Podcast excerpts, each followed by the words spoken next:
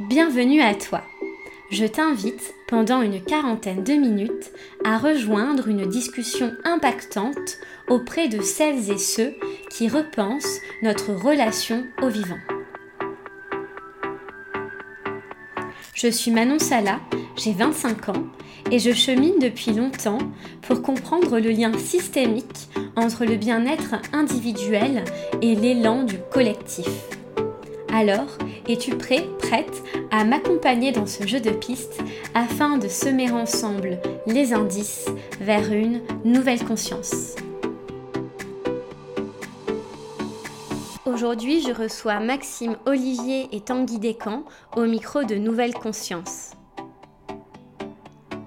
Maxime Olivier et Tanguy Descamps ont coécrit le livre Basculons dans un monde vivable aux éditions Actes Sud.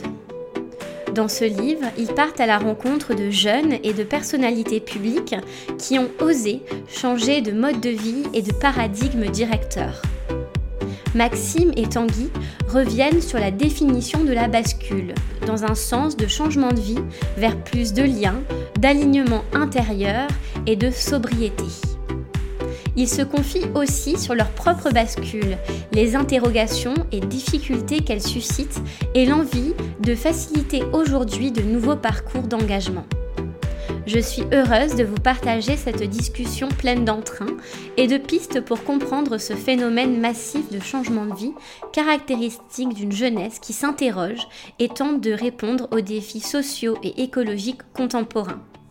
Je vous souhaite une très bonne écoute.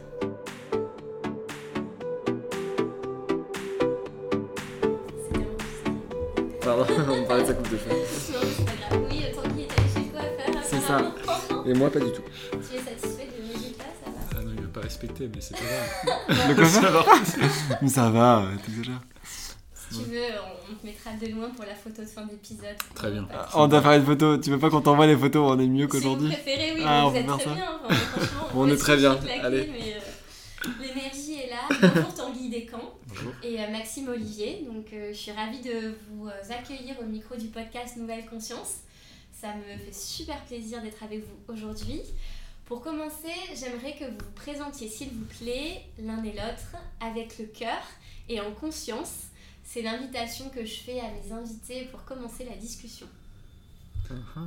Ok, je me lance Ouais, vas-y, vas-y. Ouais, je m'appelle Tanguy Descamps, j'ai 26 ans. Euh, j'ai grandi euh, les 10 premières années de ma vie en Normandie, j'ai fait mon collège-lycée à La Rochelle. Et euh, aujourd'hui, je me considère comme un citoyen engagé pour un monde vivable. Donc, euh, entre la fin de mon lycée et aujourd'hui, il s'est passé pas mal de trucs. Euh, j'ai étudié à Sciences Po Bordeaux, en filière franco-allemande, où j'ai étudié pas mal de sociologie, etc. Puis j'ai fait du management à la fin de mes études. Et c'est à la fin de mes études que j'ai vécu une forme de bascule écologique qui m'a amené à m'engager au sein de l'association La Bascule, au sein de laquelle j'ai rencontré Maxime, et qui nous a amené aussi à faire euh, ce projet de, livre qui s'appelle Basculons dans un monde vivable. Mais euh, je t'en dirai peut-être un peu plus euh, plus tard. Merci. Je trouve ça très intéressant que tu poses la question euh, avec le cœur et en conscience parce que c'est vrai qu'on a tellement l'habitude de se pitcher. C'est genre en mode. euh, Ben ouais, c'est ça. Mais euh, alors, comment éviter le pitch tout en donnant les bonnes informations? Parce que si on donne pas les bonnes informations, c'est pas très intéressant. Bah moi, je m'appelle Maxime, j'ai 26 ans, je viens de Concarneau, un petit port, en- enfin un petit port, un gros port en Bretagne, là où j'ai grandi, et j'ai fait mes études à Sciences Po Toulouse. Et en parallèle de mes études, j'ai- me suis pas mal engagé. euh, notamment euh, sur les questions écologiques euh, à travers différentes associations dont la bascule, là où j'ai rencontré Tanguy, et un mouvement qui s'appelle Extinction Rebellion, où je me suis très vite tourné dans la enfin, vers la désobéissance civile dans mon engagement, parce que mon cœur m'y amenait, disons ça, parce qu'en fait, les marches pour le climat m'épuisaient un petit peu, j'en ai organisé pas mal à Toulouse, et, en fait, je, je voyais un peu... le, le- le bout en fait de, de ce qu'on pouvait en faire et donc la désobéissance civile est arrivée au bon moment pour moi aussi et voilà. Et là, en ce moment, euh, je suis aussi passé par la primaire populaire, dont on pourra reparler si on veut parler engagement politique. Mais en tout cas, euh, là, aujourd'hui, j'essaie de mêler euh, ma passion pour la danse et mon engagement à travers un collectif d'artistes qui s'appelle Le Bruit qui court. Et comment est-ce qu'on fait pour renouveler nos formes de mobilisation à travers l'expérience artistique, notamment la danse, mais aussi d'autres d'autres formes. Voilà. Ok, ben, super inspirant. De beaux parcours. Vous êtes réunis à la bascule, c'est comme ça que vous êtes rencontrés et vous avez sorti ce livre qui s'intitule Basculons avec un point d'exclamation, donc euh, un cri de joie ou un cri de colère, je sais pas. Mais c'est quoi la bascule? C'est quoi une bascule pour vous? C'est difficile de résumer, je pense que chacun vit sa propre bascule. Euh, pour parler de mon expérience, moi ma bascule, je l'ai vécue en 2018. Euh, donc c'est une période où j'ai vraiment pris conscience des crises écologiques, chose qui m'avait pas été apprise lors de mes études. Donc j'ai pris conscience du changement climatique, des limites planétaires, de la crise de la biodiversité. Je suis passé par une grosse phase de lecture et de visionnage de documentaires, mais je restais dans une forme de solitude assez forte. Euh, et euh, il se trouve que j'ai rejoint une association qui s'appelle La Bascule en février 2019. Mhm.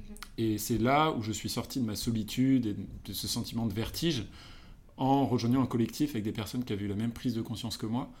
Et donc pour moi, cette bascule, elle est aussi forcément euh, collective. au sein de voilà au sein de avec d'autres personnes.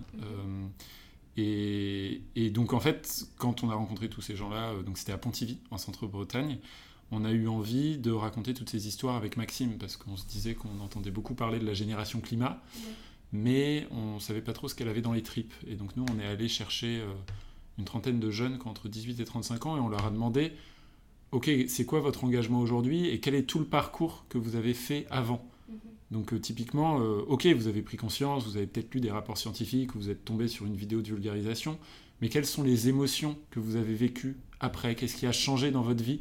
Qu'est-ce que vous avez essayé de faire évoluer? Est-ce que dans vos rapports avec vos parents, vos grands-parents, ça a été compliqué ou facile? Dans vos rapports avec vos potes, est-ce qu'il y a des choses qui ont changé? Vous avez peut-être fait de nouveaux groupes d'amis? Et donc on avait envie de creuser ce côté un petit peu plus euh, émotionnel et quotidien de l'engagement parce que euh, c'est pas quelque chose de binaire, de on prend conscience et puis le lendemain on est euh, activiste. Mhm. Et, donc, euh, donc voilà, c'est ça une bascule, c'est prise de conscience qu'il n'y a pas de croissance économique infinie dans un monde de ressources finies, que nous en tant qu'espèce humaine faisons partie du vivant, mais c'est aussi un processus et on n'a jamais fini de basculer en quelque sorte. Mhm. Il est bon. Hein.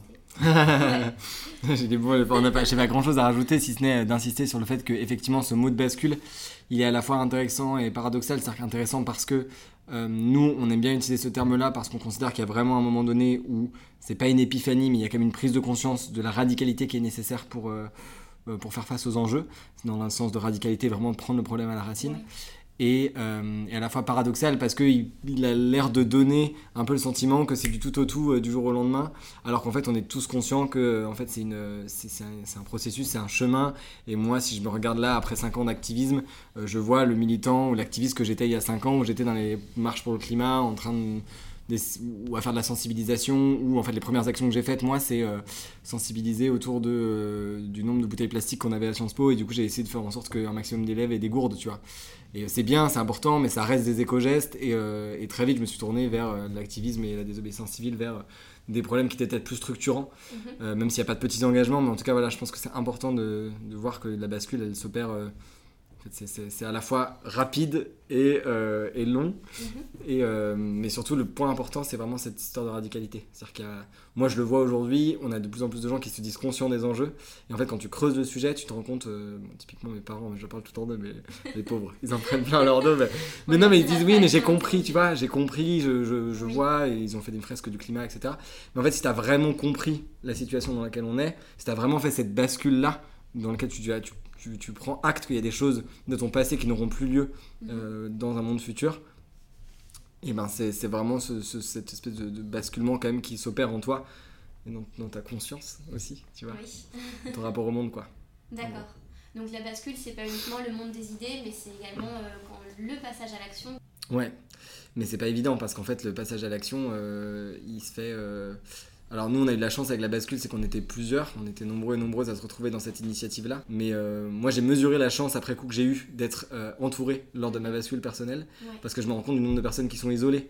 Même si on a l'impression qu'en fait, on est dans un écosystème où il y a plein de gens qui se connaissent, c'est facile de s'engager, il y a euh, tel assaut, tel assaut, tel assaut. Moi, j'ai une vision assez globale aujourd'hui de l'écosystème dans lequel on peut s'engager. Mais je me rends compte qu'il y a plein de gens qui sont éloignés de tout ça, qui sont parfois dans des études dans lesquelles il n'y a pas des assauts écolo étudiantes ou ou des, des, cursus dans lesquels on ne propose pas forcément une option ou un master ou une licence qui est euh, orientée vers tels enjeux. Et du coup, parfois, ils se retrouvent euh, très seuls. Et donc, euh, et le passage à l'action, pour moi, il se fait quand on arrive à bien s'entourer. On se dit, OK, là, je trouve un espace dans lequel je peux m'engager avec d'autres gens. Quoi. et puis je compléterai en disant que la bascule, elle se doit d'être concrète dans la mesure où euh, aujourd'hui, elle nous est imposée par euh, l'état de notre planète. C'est-à-dire que on a l'habitude de dire, si on avait écrit ce livre il y a 30 ans, on aurait peut-être écrit Transitionnons dans un monde mmh. vivable. Mmh. Là, on a écrit Basculons dans un monde vivable parce qu'on sait qu'il faut qu'on change assez rapidement de modèle de société, qu'on fasse baisser nos émissions de gaz à effet de serre assez rapidement et qu'on euh, ait un impact régénératif sur notre environnement, sur le vivant, pour ne pas aller vers une forme de planète qui soit très difficilement vivable pour notre espèce. Et donc, euh, dans cette bascule, il y a bien sûr la bascule des idées. On est accompagné par euh, des philosophes, des penseurs, mais euh, on a envie d'avoir à la fois la, tête, voilà, la tête pleine de nouvelles idées, mais aussi les, mains ancrées dans le sol et dans le concret. Quoi. Mhm. Est-ce que vous voyez une différence de contexte entre vous quand vous avez commencé à faire votre bascule en 2019 Donc c'est quand même une année qui revient souvent dans les parcours militants hmm. euh, des personnes que j'ai pu rencontrer. Et puis aujourd'hui, euh, la bascule maintenant, est-ce que vous pensez que c'est plus simple de basculer aujourd'hui qu'il y a euh, finalement 4-5 ans en arrière où justement le mouvement hmm. climat a émergé en France notamment? Alors moi j'ai envie de répondre à la un peu à côté à ta question, mais je pense que là où il y a vraiment une différence de bascule, c'est plutôt une question de génération. C'est-à-dire que je pense que déjà si on dézoome, c'est plus facile de basculer là dans les 5-10 ans dans lequel, de notre génération. Euh, c'est-à-dire euh, pour les gens qui ont entre 15 euh, et 25 ans, quoi, c'est plus facile de basculer que pour les gens qui ont plus de 35 ans par exemple, qui eux ont basculé à un moment donné où potentiellement ils étaient beaucoup plus seuls que ce qu'on l'est aujourd'hui. Donc j'élargis un peu la temporalité, mais je pense que c'est important. Euh, et, aussi euh, pour ceux, ceux qui basculent aujourd'hui, qui sont plus âgés, c'est plus difficile parce qu'il y a plus de choses à quitter. C'est-à-dire mhm. on a plus de capital social, plus de capital financier, plus de, de verrous en fait tout simplement. Ça des verrous, c'est très technique, mais ça peut être des enfants, ça peut être une situation euh, sociale, familiale, etc. qui fait que c'est compliqué. Alors qu'effectivement dans notre génération, et je pense qu'on peut l'élargir, c'est qu'on a moins de choses à perdre et, et qu'effectivement, tu le dis bien, on est plus entouré, et aujourd'hui d'autant plus parce qu'en en fait on a un écosystème qui se structure le mouvement climat, il existe depuis longtemps en vérité. Hein, genre, euh, Greenpeace, euh, ça a quasiment 70 ans déjà comme association, donc c'est une vieille asso.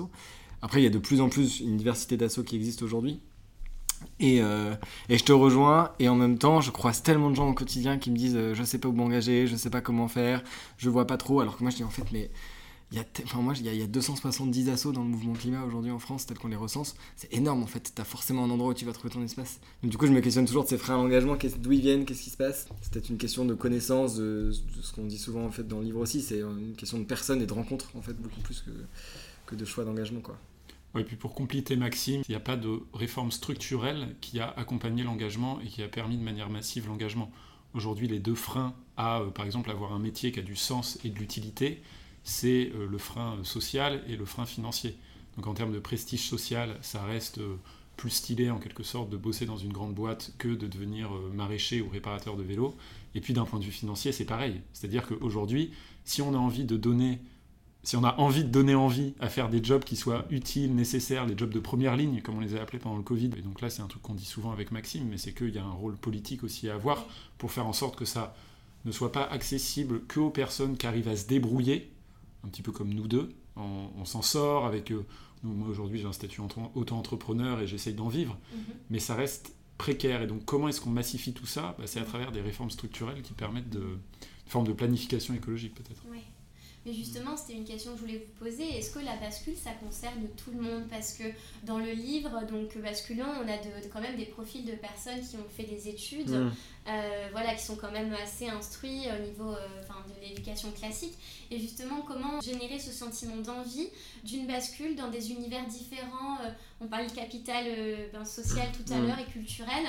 Voilà, est-ce que vraiment la bascule peut être universelle selon vous? La question de la. Je remonte mes manches parce que c'est un peu la question piège. Non, c'est pas une question piège, mais c'est une question qui est intéressante.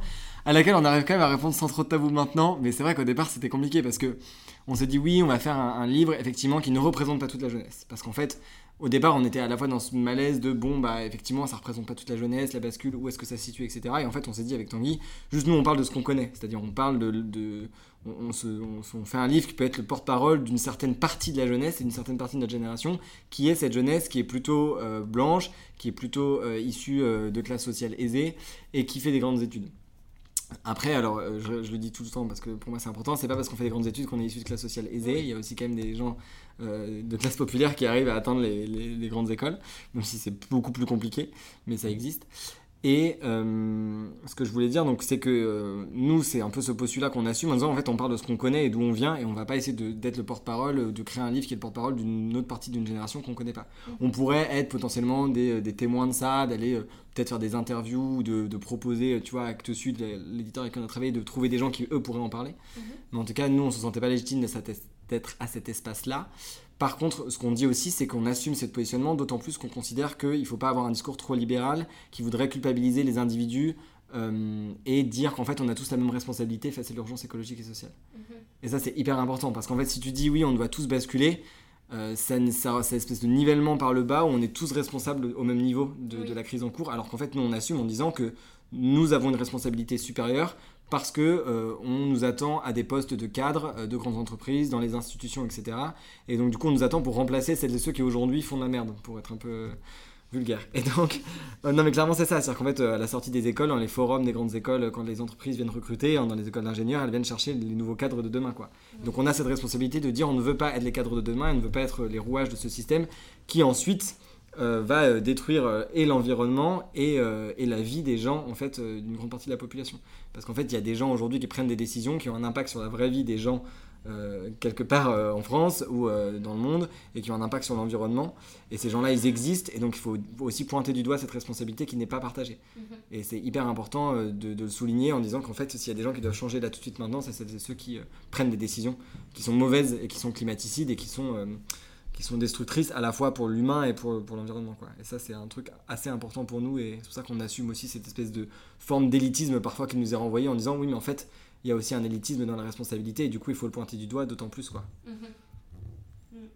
Et ouais, moi je ferais la différence, effectivement, enfin, je rejoins tout à fait ce qu'a dit Maxime, et faire la différence entre euh, les gens auprès desquels on, on, parle et les gens qu'on a envie de faire basculer, et puis le discours qu'on porte. Et je pense que le discours qu'on porte, c'est celui d'une écologie populaire qui euh, s'inspire de la théorie du donut de Kate Raworth, qui est une économiste, et qui essaye de voir dans quel espace sûr l'humanité peut rester. Donc en garantissant un plancher social et un plafond environnemental. Le plancher social, c'est garantir les besoins essentiels à tout le monde. Comment est-ce qu'on fait en sorte que tout le monde puisse se nourrir, puisse boire, puisse habiter dans un logement qui soit pas une passoire thermique, etc. Et mhm. comment faire ça tout en euh, n'explosant pas les limites planétaires qui ont été euh, théorisées par, par l'Institut de Stockholm et ça, les limites planétaires, aujourd'hui, il y en a 6 sur 9 qui sont déjà dépassées. Donc, euh, donc je pense que dans le discours qu'on porte, on a vocation à aller vers une écologie populaire, vers vraiment plus de, justice sociale. Mais euh, effectivement, la responsabilité, elle est avant tout portée par, euh, par peut-être une bonne partie des élites aujourd'hui. Donc on, assume de leur parler, de leur dire de changer urgemment. Justement, vous êtes en lien avec elles, avec ces élites. Est-ce qu'il y, a eu des, des échos après la, sortie du livre? Est-ce que vous pouvez dialoguer bah, je pense qu'il y a un écho plus large que la sortie du livre. Je, pas, je pense que le livre a eu un certain impact, mais pas non plus euh, euh, aussi fort que, que, ça. Je pense que c'est un, un, mouvement global. C'est-à-dire qu'il y a eu le manifeste des étudiants pour un réveil écologique qui s'adressait à la fois à l'enseignement supérieur en disant que l'enseignement n'est pas à la hauteur et à la fois euh, au système, aux entreprises et au secteur professionnel en disant on ne trouve pas d'entreprises aujourd'hui qui sont suffisamment à la hauteur des enjeux pour lesquels on aimerait travailler. Mhm. et donc c'est aussi tout ce mouvement-là qui a eu un impact notamment sur bah, peut-être plus directement les DRH, on parle souvent de ça, mais directeurs des ressources humaines qui sont les premiers à constater de la baisse de. En fait, c'est la, la, baisse de la taille euh, de la pile de CV qui arrive euh, à chaque fois qu'ils doivent faire des recrutements et qu'ils se rendent compte qu'en fait, ils ont plus autant de profils euh, que ce qu'ils avaient avant. Et donc là, s'enclenchent des discussions en interne des entreprises de ce pourquoi est-ce que les jeunes postulent moins, etc. Et, et du coup, c'est intéressant de voir qu'en fait, on a cet impact-là au sein des entreprises. Après, au sein des institutions Enfin, c'est un peu des discussions qu'on a entre nous. Euh, moi, je suis assez à l'aise de dire qu'il y a aussi une posture euh, que j'entends qui est de dire euh, les personnes. Moi, du coup, j'ai fait Sciences Po, donc on, on, nous attend plus sur un volet politique, un volet entreprise, mais ou sur un volet politique, on nous dit oui, mais en fait, vous êtes un peu lâche finalement de lâcher les postes à responsabilité et de partir dans des modes de contre-pouvoir où en fait vous seriez c'est beaucoup plus facile d'être activiste que d'être élu aujourd'hui tu vois mhm. dans le sens en fait c'est plus facile d'être contre que d'essayer de vraiment être pour être dans la, les mains dans la mise en place du politique etc euh, et, c'est un vrai truc qu'on entend et on a des vrais désaccords aujourd'hui de est-ce qu'il faut être dans un cabinet ministériel pour mettre en place une stratégie nationale bas carbone qui en fait ne voit pas le jour au bout de 5 ans ou est-ce qu'il faut être dans des contre-pouvoirs parce que c'est vraiment des mouvements citoyens qui va venir le changement? Et en fait il faut, évidemment il faut de tout, c'est des articulations, c'est hyper nuancé, enfin, c'est, l'histoire des mouvements sociaux est, hyper complexe mais voilà donc oui on a des discussions avec ces élites là qui sont pas toujours... Euh, d'accord avec nos positionnements. Et en même temps, j'entends certains de leurs arguments. Et moi, ça me questionne aussi sur euh, où est notre vraie place. Mais je pense que chacun a la sienne. Mais si veux compléter. Moi, j'ajouterais que, euh, euh, effectivement, ces élites, on, peut, on peut les bousculer en leur présentant les faits. C'est-à-dire que pour moi, il ne devrait pas y avoir de côté militant à présenter les conclusions du rapport du GIEC, les conclusions de l'IPBES, les conclusions de rapports sur la précarité en France. Enfin, ça, en fait, c'est des choses qu'on ne peut pas discuter. Et donc, euh, ça devrait pouvoir être accepté et discuté en interne dans les institutions, dans les entreprises. Euh, et, oui, bien sûr qu'on a des liens avec les institutions. Euh, un des objectifs du livre Basculons, c'était de montrer qu'il y avait une stratégie, des stratégies d'engagement différentes, mais qui toutes ne voulaient pas transiger avec la radicalité à laquelle nous oblige la situation. Mm. C'est-à-dire qu'on peut essayer d'aller bosser dans une entreprise ou dans une administration, mais en portant un discours de vérité sur l'urgence écologique, l'urgence sociale, et à partir du moment où ce discours il n'est il pas entendu, et bien là, dans ce cas-là, euh, soit on essaye de bousculer encore un peu, soit on dit stop, je déserte, je vais autre part. Mhm. Euh, et, je pense que c'est ce que font beaucoup de jeunes aujourd'hui euh, qui sont en quête de sens et d'utilité. Oui, parce ce qui est intéressant dans votre livre, justement, c'est de voir la diversité en fait, de ces parcours militants, avec d'un côté certains qui vont choisir la, plutôt une rupture euh, d'un système, donc en allant vivre ailleurs, en mmh. ayant d'autres modes de vie ou de consommation, et d'autres qui vont essayer de rester dedans, de s'immiscer et d'être euh, utiles dans des institutions plus classiques. Euh, mmh. Voilà, donc vraiment vous montrer la diversité, que chacun, chacune peut se reconnaître dans son, sa modalité d'action. Et vous soulignez aussi l'importance de la joie, de faire ça euh, ensemble. enfin, justement, euh, vous parliez des émotions au début, donc euh, comment mm. la joie en fait peut servir ce propos? Mm. Bah, moi, c'est un, un, sujet qui me, qui me questionne beaucoup sur. Euh, enfin, c'est un peu toutes les questions que se posent aujourd'hui les militants et les activistes en se disant. Euh, c'est toutes les questions de psychologie comportementale et de euh, quelles émotions on veut générer, en fait, tout simplement. C'est qu'en fait, il n'y a pas vraiment de réponse très claire. C'est-à-dire, est-ce qu'il faut générer de la peur, de la colère, de l'angoisse, du désir, de la joie chez les gens pour qu'ils nous rejoignent parce qu'en fait, on, aurait tendance à se dire que potentiellement la peur, elle crée un sentiment d'impuissance ou d'apathie qui nous empêche d'agir. Alors qu'en fait, parfois chez les gens, c'est cette peur qui a été provoquée à un moment donné par la peur euh, de, aussi de l'impact du réchauffement climatique très près de chez eux, qui, a pu les mobiliser. Euh, et c'est des études qui sont en train d'être menées aujourd'hui, tu vois, parce qu'on a notamment les feux, euh, les canicules qui ont eu lieu, et donc du coup les feux de forêt qui ont eu lieu chez des, des, gens en France aujourd'hui, on voit les réactions. C'est-à-dire en fait ce que la peur a généré, une espèce de repli sur soi, une volonté d'agir, qu'est-ce que ça génère en fait? Et ça c'est hyper intéressant et, du coup c'est toujours compliqué de travailler sur ce sujet. En tout cas il y a un truc qui a priori est certain et c'est dans le on, peut s'engager, qui est qu'a priori générer de la joie chez les gens, euh, c'est du positif. Euh, et ça peut créer un, vrai, une vraie désir d'agir. Et petit point sémantique, parce que je l'ai appris il n'y a pas longtemps, donc je sors ma science, mais il se trouve que le désir, c'est vraiment euh, l'absence de sidération. En fait, c'est l'inverse, c'est l'opposé de la sidération. Et donc le désir, c'est euh, justement euh, quand on ne sidère plus, quand on n'est plus sidéré, quoi. Et donc quand on est vraiment dans l'action et dans et dans la mise en dans, ouais, la mise en action de, de, ces valeurs. Et, et ça, c'est hyper intéressant. Et donc, en fait, c'est presque plus du désir qu'on essaie de provoquer que de la joie. Je pense que le terme est encore plus, plus fort. Mm-hmm. C'est d'essayer de vraiment de créer ce désir de l'engagement. Mm-hmm. Parce qu'en fait, aujourd'hui, malgré que nous, on, on y voit, euh, enfin moi je me vois pas organiser ma vie autrement qu'autour de mon engagement. Je sens bien qu'il y a plein de gens, même des, gens dont je suis très proche, mes potes de lycée et autres, qui, euh, pour qui l'engagement c'est intéressant, mais ça va être toujours un à côté. Il va y avoir peut-être quelques engagements bénévoles de temps en temps euh, sur du don du sang, tu vois, s'engager à la Croix-Rouge, faire des maraudes, enfin ça arrive, mais ça va pas être le cœur de leur vie aujourd'hui parce qu'ils y voient pas forcément organiser leur vie autour de ça. Alors qu'aujourd'hui, dans l'état dans lequel on est, en fait, il faudrait que toute la société se mette en branle et vraiment euh, s'organise pour euh, faire face aux enjeux. Quoi. Mm. Et donc, c'est de créer ce désir-là, mais qui est en fait qui est difficile parce que qu'est-ce qui va créer le désir chez les gens euh, euh, on n'a pas forcément les moyens qu'ont euh, le système en place aujourd'hui pour aller créer, euh, tu vois, Ouais.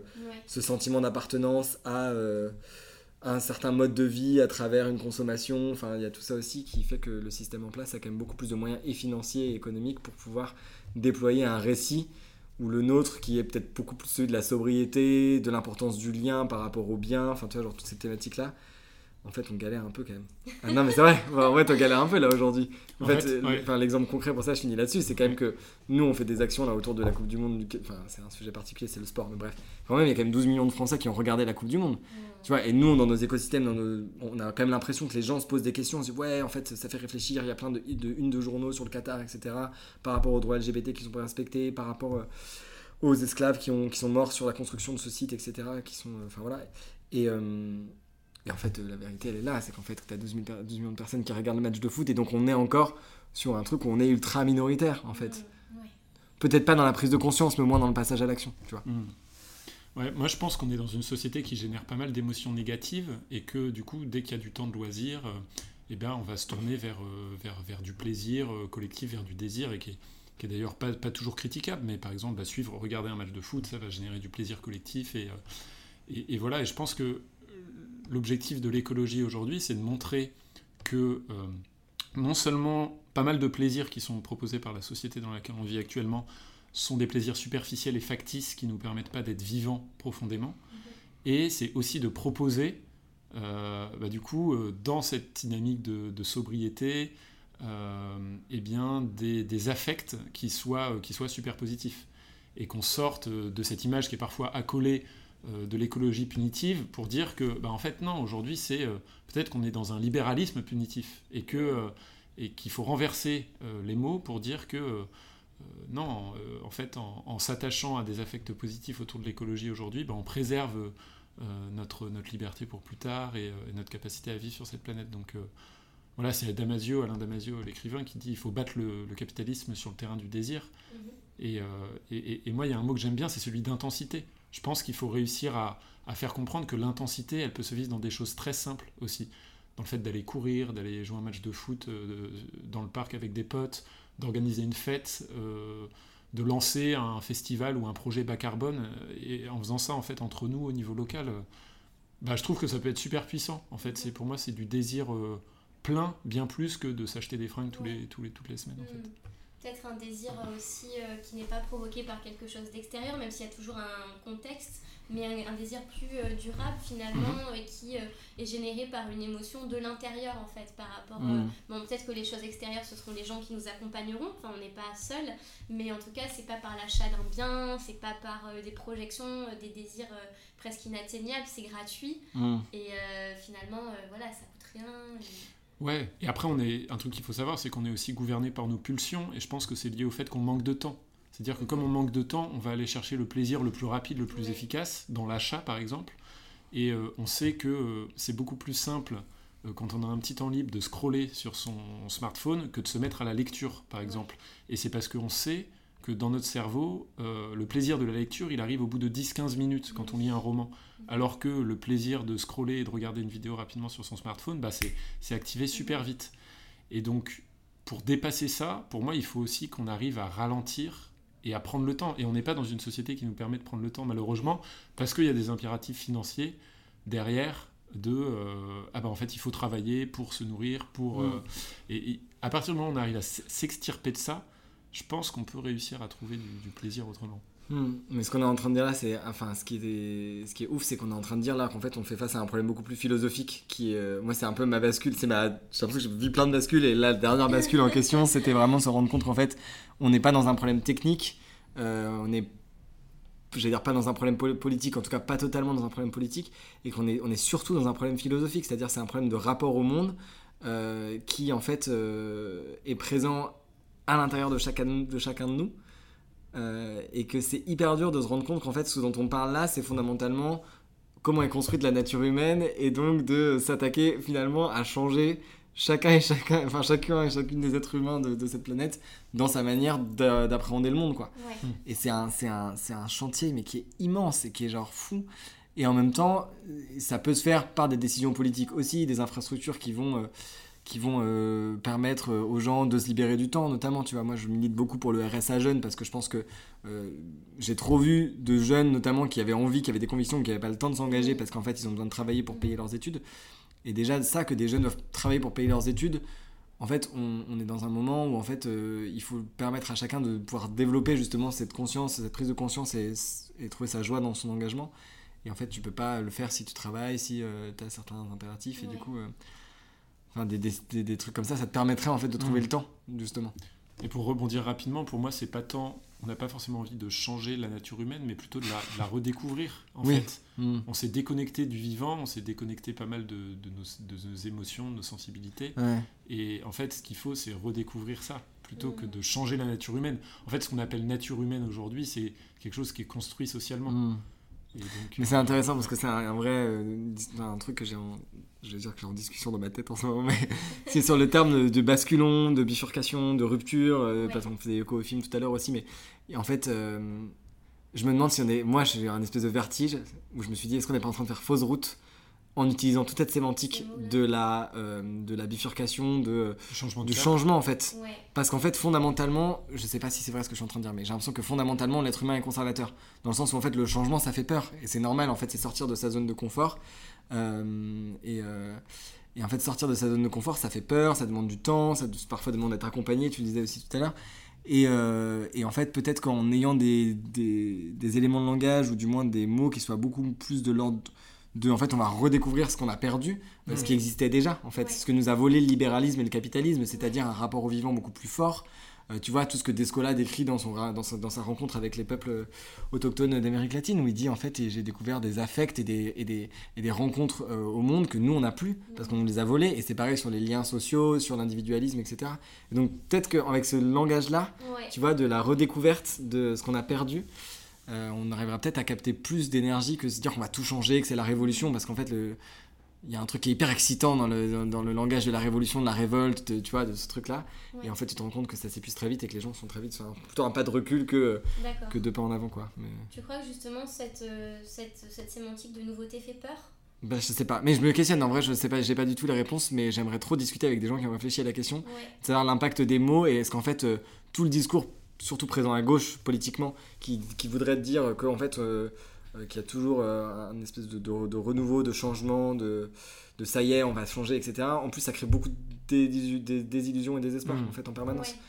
Du coup, en fait, euh, Ouais. on, Moi, il y, a- y un mot que j'aime beaucoup, c'est l'essentiel. Et je crois, j'ai l'impression que le progrès aujourd'hui, ça serait de réussir à revenir à l'essentiel et à s'en contenter Mhm. en le vivant intensément. tu vois. Ouais.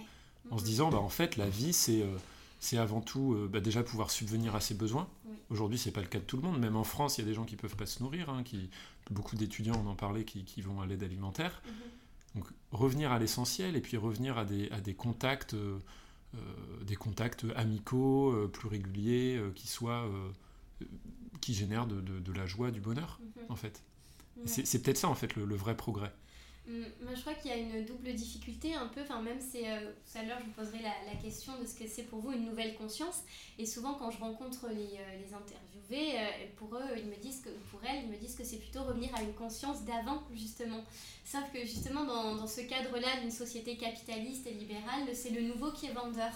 Donc, euh, à la fois s'inscrire dans ce modèle-là, parce qu'on en a besoin, mine de rien, on ne peut pas uniquement euh, être en retrait de ce système, mais on est obligé aussi d'avoir certains codes, et peut-être que c'est le nouveau qui va donner à voir, qui va attirer, euh, plus, parce que mal- malheureusement, le retour en, en arrière, c'est peu euh, enfin, désirable, en tout cas à première vue. Mm. Et comme euh, le- les temps de conscience justement sont tellement euh, faibles, on a tellement de signaux que peut-être euh, pour euh, susciter ce désir, il faut proposer euh, un renouveau. Je, mais c'est vrai Mm. que ça, c'est super questionnant, complexe. Ouais. Mais ça me fait écho à. Alors, il y a un truc qui pourrait prôner dans le fait de quand même revenir. Enfin, d'avoir un discours qui permet de revenir à euh, certaines choses qu'on aurait perdues en tant que société. C'est euh, la nécessité d'une action intergénérationnelle. Oui. Et nous, on le voit avec le livre et on le voit avec les conférences qu'on fait, euh, avec le public qui est présent dans les salles, etc. C'est la force que peut avoir un discours intergénérationnel. Parce qu'en fait, on se rend compte qu'on s'est. Et euh, moi, le premier, hein, on se complaît dans un, dans un discours. euh, euh, très euh, clivant avec les, les jeunes écolos qui vont sauver la planète et les vieux boomers qui n'ont rien compris. Alors qu'en fait, on l'a montré notamment dans le livre en mettant en avant ces défricheurs et défricheuses de l'écologie qui ont basculé il y a bien longtemps, qu'il y a toute une génération d'avant nous, en fait, altermondialistes, tu vois, dans les années 70-80, et même après ça, qui, qui, euh, qui bascule, qui a fait avancer des choses, en fait, qui- aussi. Et, euh, et, euh, et même sans parler des activistes passés, même nos grands-parents, en fait, ont eu des modes de vie où en fait on leur parle de gaspillage alimentaire. En fait, pour eux, c'est même pas un sujet. En fait, évidemment que la majorité de ce qui est produit va essayer d'être utilisé au maximum, quoi. Ouais.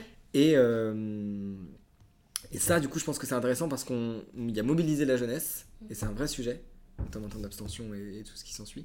Mais euh, il y a aussi le fait de relier les générations. Ouais. Parce qu'en fait, nous, on ne peut pas attendre d'arriver à des postes à responsabilité dans 10-20 ans pour prendre des décisions à la hauteur des enjeux. Il faut que les cadres d'aujourd'hui et, euh, et les, les personnes peut-être plus âgées aussi, euh, qui n'ont pas forcément des postes à responsabilité, mais qui ont un poids énorme dans la société, tu vois, parce que par leur consommation, par leurs achats, etc., euh, bah, qu'elles aussi, elles basculent avec nous maintenant, toi. Je pense vraiment qu'on peut allier euh, le côté nouveauté et le côté euh, Mm. revenir à l'essentiel. Euh, D'ailleurs, pour ces générations-là, on peut tout à fait leur dire que euh, c'est pas grave si vous n'avez pas été engagé jusqu'à vos 50-60 ans. En fait, là, il y a une nouvelle vie qui commence, vous avez encore 30 ans devant vous et vous pouvez euh, participer à un, à un monde qui soit plus respectueux du vivant et c'est super comme projet. Donc ça, enfin, moi je suis pas trop inquiet sur euh, la thématique de la nouveauté. De toute façon, on bascule là en ce moment dans un monde, on sait pas à quoi il va ressembler dans 3 ans Mm. ou dans 5 ans. Ouais. Donc, la, la nouveauté aujourd'hui, en fait, la nouveauté mercantile, du fait qu'il y a toujours des nouveaux trucs qui sont inventés, elle est aussi permise par, euh, par un côté hors sol et par euh, l'impression qu'on va avoir des ressources en permanence. Oui. Mais on est en train d'arriver à un moment où eh ben, les ressources, elles sont plus là en permanence. Mhm. Et donc la nouveauté, moi je suis convaincu qu'on va arriver vers, euh, ça va être euh, s'installer en agroécologie avec des potes, euh, rénover des bâtiments parce que euh, on en a marre de, de cailler l'hiver. Mhm. Et donc en fait, je pense que on peut, on peut créer un, un discours autour de il y a ce truc de nouveau et ce, nou- ce nouveau, cette nouveauté, c'est euh, prendre soin de l'essentiel en fait. Mhm. Mais ça, c'est aussi à nous de le porter parce que c'est vrai qu'il y en a qui ont intérêt à, à ce que ça soit pas, ça soit pas porté, je pense. Ouais. Et vous, comment vous faites? Donc, vous avez sorti ce livre. Toi, tu fais partie de ce collectif euh, Le Bruit qui court. Mais Ouais. quels sont vos leviers pour euh, justement donner des pistes en fait pour euh, s'insérer dans ce mouvement? Voilà, vous avez d'autres actions euh, qui vous pourriez nous partager pour que les gens qui écoutent, euh, bon, qui auraient envie de vous rejoindre, le fassent. Moi, dans mes engagements perso, à la fois avec le livre Basculons et à la fois avec euh, le bruit court, c'est vraiment d'aller à la rencontre des gens sur le terrain, de faire des conférences. Et j'ai l'impression que, tu vois, on a fait une cinquantaine d'interventions, donc ça fait quasiment deux par semaine depuis que le livre est sorti. Et ben, je sais pas combien de personnes on a touché dans les conférences, mais j'ai l'impression qu'en une heure et demie de conférence après, euh, après la projection du film Rupture ou autour du livre, bah, j'ai le sentiment, moi, d'avoir plus d'impact que dans le fait de faire, je sais pas, tu vois, 30 heures de montage pour une vidéo Ouais. qui va sortir sur les réseaux, qui va être une énième vidéo engagée, que les gens vont partager, mais je sais pas où est-ce qu'elle va atterrir, est-ce qu'il Ouais. va en advenir, quoi. Et, euh, et je pense que privilégier alors la qualité à la quantité, moi, c'est un peu mon credo là maintenant, en me disant, ok, comment est-ce qu'on fait de la mobilisation vraiment de qualité pour que à chaque fois que tu, c'est vraiment cranté, quoi, à chaque fois que tu rencontres quelqu'un, que tu discutes avec lui, ou que tu lui partages un contenu, ou que tu fais une formation, t'es sûr que ça y est, il a passé une étape. Mhm. Et que t'es pas, c'était pas juste un truc, bon, on verra, et puis avec l'accumulation de tout ce qu'on va lui donner dans la tête, il va peut-être réussir à, à s'engager, tu vois, en fait, euh, c'est hyper euh, Mm. vague, quoi. Moi, je- moi c'est comme ça que je le vois aujourd'hui. Mais- D'accord. Moi, moi j'aime bien euh, prendre l'image de l'ikigai. Donc euh, l'ikigai, c'est quand on arrive au centre euh, de différents cercles. En fait, je crois qu'à un moment, j'ai identifié un de ces cercles qui est ce dont le monde a besoin. Ce dont le monde a besoin, c'est euh, de lutter contre le changement climatique, euh, régénérer le vivant, etc. Et euh, moi, je me suis engagé à un moment sur la thématique de la résilience alimentaire parce que je me suis dit, bon, bah, l'alimentation, euh, de manière très euh, cartésienne, c'est un truc dont on aura toujours besoin, donc go, je vais là-dedans. J'ai fait ça pendant un an, et puis en fait, je me suis rendu compte que c'était certes quelque chose qui me plaisait, mais c'était peut-être pas le cœur de ce qui me plaisait. Et donc, je suis allé à la recherche de qu'est-ce que j'aime faire. Et moi, c'est vrai que j'aime bien bah, ce qu'on a fait avec Maxime à travers ce livre Basculant. J'aime bien raconter, partager des histoires, être témoin du monde qui bouge autour de moi. Et donc là, j'avais trouvé un truc de ok, ça j'aime bien faire, et en plus je sais faire. Donc c'est plutôt pas mal. À côté, je sais que j'aime bien écrire, que j'aime bien lire, et donc je, je continue dans cette voie-là. Et là où c'est un peu plus compliqué, et je suis encore en recherche, en chemin là-dessus, c'est ok, le quatrième cercle, c'est euh, ce qui me permet de subvenir à mes besoins. Ouais, ouais, ouais. Et donc comment ces trois cercles que je commence à avoir à peu près trouvés, j'arrive à les combiner avec ce truc de subvenir à ses besoins. Et ce qui est compliqué, c'est qu'aujourd'hui, moi, je me débrouille, en tout cas, on verra l'année prochaine avec ce statut d'auto-entrepreneur, Mhm. mais la société n'est pas organisée de telle sorte à ce que ça soit massifié, c'est ce que je te disais tout à l'heure. Et donc, euh, et donc moi, ce que j'invite ceux qui nous écouteront à faire, c'est de s'inspirer de cet ikigai pour voir, ok, est-ce que j'aime, est-ce que ce que j'aime, est-ce que je sais faire, ça va aussi en lien avec ce dont le monde a besoin? Pousser politiquement pour que ça soit soutenable financièrement et, vraiment voilà, partir, de, partir de ce que vous avez au fond des tripes, je trouve que c'est vraiment ce qui est important parce que aujourd'hui l'écologie, c'est pas un secteur, c'est pas euh, c'est pas euh, c'est pas une rubrique dans un journal, c'est un truc qui bouleverse nos vies. Mhm. Et donc tous les secteurs d'activité, si on cherche un job, vont être bouleversés par ces changements-là. Donc euh, quoi qu'on aime et quoi qu'on sache faire dans la vie, il y a de quoi mettre de l'écologie au mhm. quotidien en fait et, au cœur de son métier. Donc partez de ça, partez de ce que vous aimez, de ce que vous savez faire. Mhm. Peut-être une ressource avant d'oublier, ouais. racine de résilience.org. Racine au pluriel de résilience.org. C'est quoi? C'est un énorme euh, arbre euh, avec plein de racines et mhm. en fait euh, ils ont super bien fait ça, c'est hyper interactif et t'as plein de thématiques qui découlent des racines mhm. et en fait t'as plein d'engagements qui sont notés et moi j'ai vraiment, c'est le truc le plus complet que je connais aujourd'hui sur mhm. l'engagement écologique notamment. Et, et c'est peu connu alors que je trouve que c'est une ressource, une ressourcerie de fou quoi. je le partagerai, ouais, je le partagerai, ouais, je mettrai toutes les ressources à la fin de mm. l'épisode. Super. Euh, avant qu'on se quitte, euh, est-ce que vous pourriez me dire, s'il vous plaît, ce que signifie pour vous la nouvelle conscience? Justement, on en a un peu parlé en filigrane de la discussion. Mais voilà, comment ça résonne? Hmm. C'est le moment où il faut faire une réponse intelligente. Il faut, il faut réfléchir un peu. Il faut réfléchir un peu. le temps, justement. Tu couperas le temps de réflexion. Ça, les gens savent pas combien de temps on a réfléchi. ouais, c'est ça. Ils sont partis deux heures. Ils ont fait... Ouais, ils ont pris euh, Une nouvelle conscience. Bah, je peux me lancer, on verra où ça me mène. Moi, je... Vas-y. Je me lance, mais pour moi, la, nouvelle conscience, c'est euh, c'est de se rendre compte. Euh, enfin, moi je, moi, je me reconnecte toujours à, la magie et au mystère de la vie. Tu mm. vois, euh, je me suis replongé dans les photos qui ont été prises par un satellite de la NASA, je crois, et qui montrent la petitesse de la, de la Terre et, des galaxies dans lesquelles on se trouve. Et, et en fait, c'est juste incroyable. Et je crois que se rendre compte qu'on est dans un espace-temps qui est énorme par rapport à la petitesse de nos vies, euh, se rendre compte de la richesse de la planète sur laquelle on est, de sa préciosité, du fait qu'elle est, elle est là toute petite au milieu d'un univers qui est, assez froid et vaste, bah, ça nous permet de nous reconnecter à ouais, je sais pas, la magie, le mystère de la vie. Ouais, je, me perds un peu, mais pour moi, c'est ça la nouvelle conscience c'est de prendre conscience du fait qu'on est vivant, qu'on est de passage. Mhm. Ça, c'est important pour moi, le fait qu'on soit de passage et qu'on est euh, une espèce parmi d'autres, une génération parmi d'autres. Il y a des personnes qui nous ont succédé, euh, qui nous ont précédés, d'autres qui vont nous succéder. Et donc, il euh, faut prendre soin de la richesse et la diversité de la vie en essayant de mettre euh, notre ego et notre personne le plus au service de ça, en fait. Maxime complétera ce que je suis en train de dire parce que j'ai l'impression de me perdre un peu. Je, mais... parti, je suis parti loin. non, non, je déconne. Non, mais c'est, je te rejoins sur plein d'aspects. Euh, moi, je, je vais pas me déchauffer, mais je vais surtout citer quelqu'un que, que je trouve qui moi m'inspire beaucoup, qui s'appelle Abdenour Bidar, qui est un philosophe et qui a mm. écrit notamment Les Tisserands et euh, en sous-titre Réparer le tissu déchiré du monde, je crois. Et euh, pourquoi je le cite? Parce que lui, il théorise beaucoup la société des liens. Et euh, moi, c'est vraiment le mot, en ce moment, ça tu parlais d'essentiel, moi je pense que mon mot du moment, c'est vraiment le mot lien parce que je me rends compte qu'en fait, euh, déjà, ça élargit. Euh, en fait, moi, derrière le mot écologie, je mets le mot lien. Mais en fait, je me rends compte que le mot écologie, aujourd'hui, il est beaucoup trop associé à euh, environnementaliste, naturaliste, écolo, bobo, tout ce que tu veux. Et en fait, les gens ne. J'arrive pas, en fait, à, rejoindre les autres personnes qui ne sont pas dans mon combat, entre guillemets, mm. en utilisant le terme d'écologie. Ce que je trouve dommage, parce que pour moi, l'écologie, c'est vraiment sémantiquement, encore une fois, c'est la gestion du foyer, tu vois, de base. en latin, c'est vraiment le truc de base. Ouais, c'est ça. C'est vraiment la gestion de, de, ton, de ta maison commune, quoi. donc, c'est comment est-ce qu'on gère nos ressources pour euh, garantir notre, nos conditions d'habitabilité en tant qu'espèce. Donc, c'est la base juste de l'organisation de la société, c'est de la politique, en fait. C'est du coup avoir conscience de l'importance des liens. Et en fait, moi, le travail que je fais intérieurement en ce moment, c'est euh, de voir, ok, quels sont les liens que j'ai coupés.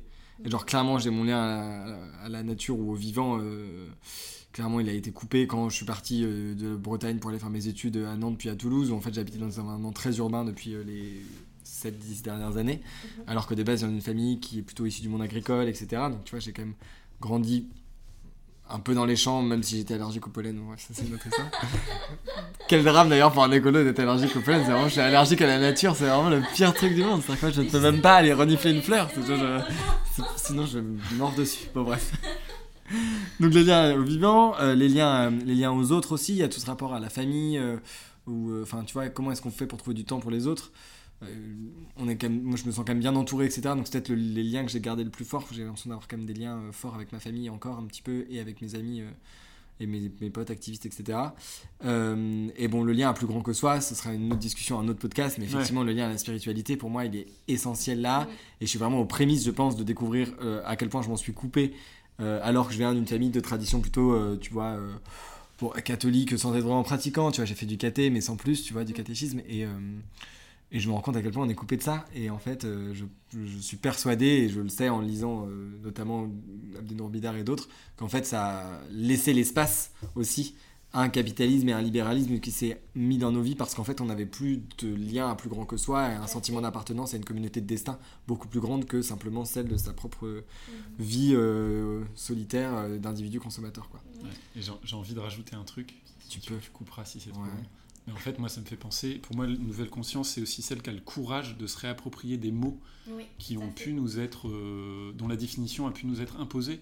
Et typiquement, ce que tu as dit par rapport, moi, ça me fait penser au mot identité. En Mm. fait, il faut qu'on arrive à, à remplir ce mot identité de quelque chose qui soit euh, euh, bah, plein de liens, justement. Mm. En fait, et pas, euh, pas, Excluant, pas quoi. laisser. En fait, il y a plein de mots aujourd'hui qui sont, euh, qui sont connotés et qui sont euh, laissés à fait, des ouais. personnes qui sont pas. Qui veulent pas d'un monde plus vivable, pour la faire vite.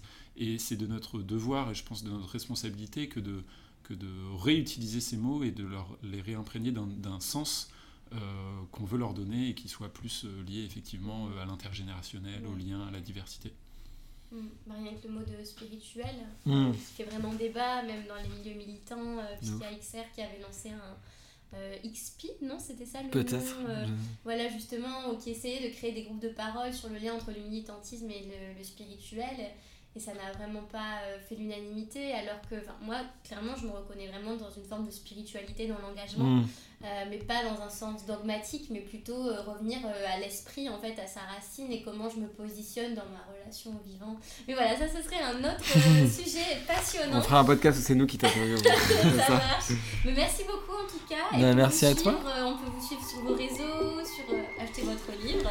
Ouais, Mais- on a, on a des pages sur les réseaux sociaux, Ouais. euh, basculons livre collectif sur Instagram notamment, mais on Ouais. est aussi sur LinkedIn, Facebook, Twitter. On est partout.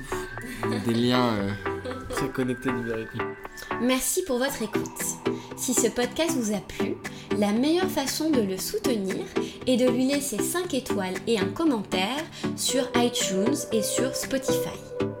Vous pouvez aussi vous abonner au podcast sur la plateforme de diffusion de votre choix. Ça se fait en un clic, ça prend deux minutes et ça fait toute la différence pour moi. Aussi, si vous souhaitez suivre le podcast au quotidien, je vous invite à vous abonner à son compte Instagram, at nouvelle-conscience, ou à consulter régulièrement son site internet nouvelleconsciencepodcast.com. J'espère que cette discussion aura pu vous donner des idées et vous rapprocher d'une vision globale, systémique de l'écologie. Je vous souhaite de suivre vos rêves, d'avancer sur votre chemin et d'écouter un peu plus chaque jour cette petite voix qui vibre à l'intérieur de vous. Bonne journée et à très vite